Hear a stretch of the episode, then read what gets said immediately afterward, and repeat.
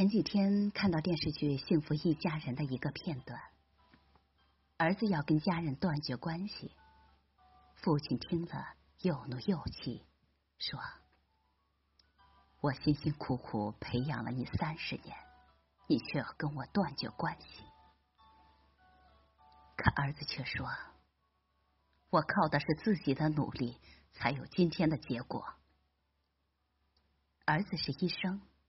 医院里很多人实力都比他差，可那些人却能靠父母平步青云，而自己的父亲只是个卖面的老板。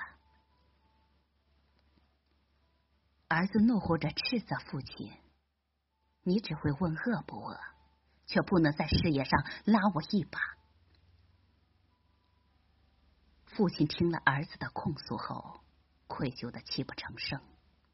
满头白发的他，对儿子鞠了个躬：“对不起，我没本事，让你受委屈了。”这一幕也是现在很多家庭的缩影。辛辛苦苦拉扯大的孩子，埋怨父母没本事，不能让自己锦衣玉食。不能让自己飞黄腾达。家财万贯的父母只有少数，更多的是普普通通的父母。他们起早贪黑的工作，一点一点挣的钱，都成为孩子口中饭、身上衣。当孩子长大了，却埋怨父母给的太少。其实不是父母没本事，而是父母的那点本事全给了孩子。曾听一个媒体人说过这样一件事：他年轻的时候想在杭州买房，拿了所有的积蓄，又向朋友借钱，首付还是差了四十万。这是他很不容易拿到的购房资格，钱不够就要作废了。他心急如焚，就在这时，他的单亲母亲来给他送了四十万。他母亲只是一个县城的小学教师，每个月工资不过三千多，他怎么都想象不出，这几十年母亲是如何攒到四十万的。母亲说，他每个月只用几百块钱，节假日还去兼职当家教。这就是在孩子眼里没本事的父母，可他们为了孩子用尽洪荒之力，爆发出意想不到的能量。网上曾做过一个采访，邀请六对父母与孩子，先问父母一个问题：如果孩子得了癌症，愿意花多少钱给孩子治病？虽然只是假设。可是，好几位母亲一想到那情景，都止不住哭了。不管花多少钱，要换什么都没关系，从我身上取。卖房卖地使废品，我都要给他治，拿我命换都可以。记者又问：如果你自己得了癌症，愿意花多少钱治？面对这个问题，父母都不假思索，不知道了，早晚得走，不给孩子添麻烦，我不能让孩子受这个苦。这个世界上再也没有任何人可以像父母一样爱孩子如生命。别再抱怨父母那点本事。父母是唯一愿意拿命换你安康的人。那些埋怨父母的孩子，可能不知道，人生就是见一面少一面。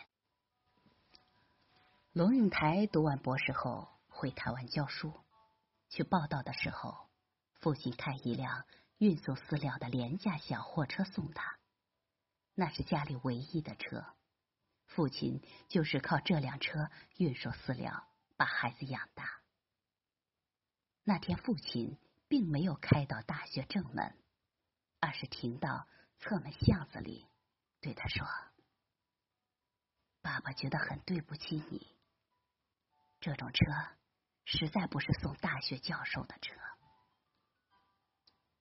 龙应台下车，目送父亲驶出巷子，匆匆离别。他没想到，下一次目送父亲离别，竟然是在火葬场的炉门前。父亲睡在棺木里，缓缓往火炉里滑行。龙应台说：“所谓父女母子一场，只不过意味着你和他的缘分，就是今生今世不断的在目送他的背影渐行。”渐远。朗读者里有一句话：年少的时候，父母选择用适合的爱引导我们；年长之后，我们却选择用疏远的爱回馈父母。父母对孩子的爱总是超过孩子对父母的爱。很少有孩子能像父母当年抚养孩子一样照顾年迈的父母。我想，也许是因为长大以后，孩子也成为了父母，他们的目光总是在追逐自己孩子的方向，却忘了回过头去望一望，那束永远跟随着、凝视着他们背影的深情目光。一如古人那句：“树欲静而风不止，子欲养而亲不待。”很多人会花时间精力维护友谊、爱情，却忽略了亲情。电视剧《我亲爱的朋友们》里有一句台词：“大部分孩子都是讨厌妈妈的。”父母与孩子之间真正的和好，只是在临死之前，这才是真正的遗憾。如果你的孩子对你有误解，记得告诉他，没有人能像我一样爱你如命。如果你对父母有抱怨，那就仔细看一看父母两鬓的白发和眼角的褶皱。那是他们为你操的心。人生来来往往，哪有来日方长？为人子女，不要相信来日方长，不要给自己的人生留下遗憾。要在来得及的时光里，多些理解，尽情陪伴。不要责怪父母，不是父母无能，而是我们要求的太多。奇葩说的辩手颜如晶说：“父母是孩子前半生唯一的观众，孩子是父母后半生唯一的观众。父母见证了我们出生与长大，我们需要面对父母的衰老与死亡。前者是喜，后者是悲，汇聚成平凡的人生。人人皆如此，我们能做的。”只有在杯中倾注一些喜，给予他们更多的耐心，对他们和颜悦色，用包容与爱陪伴他们人生最后一程。答应父母，周末回家的时候亲自给父母下厨。答应父母，寻常日子里记得给父母打一个电话。答应父母，在朋友圈里多点赞、评论父母的动态。要知道，我们生前一次的孝顺，胜过身后百次扫墓。清明烧换堆之前，不如在世端一碗饭。孝顺父母要及时，因为岁月从不饶人。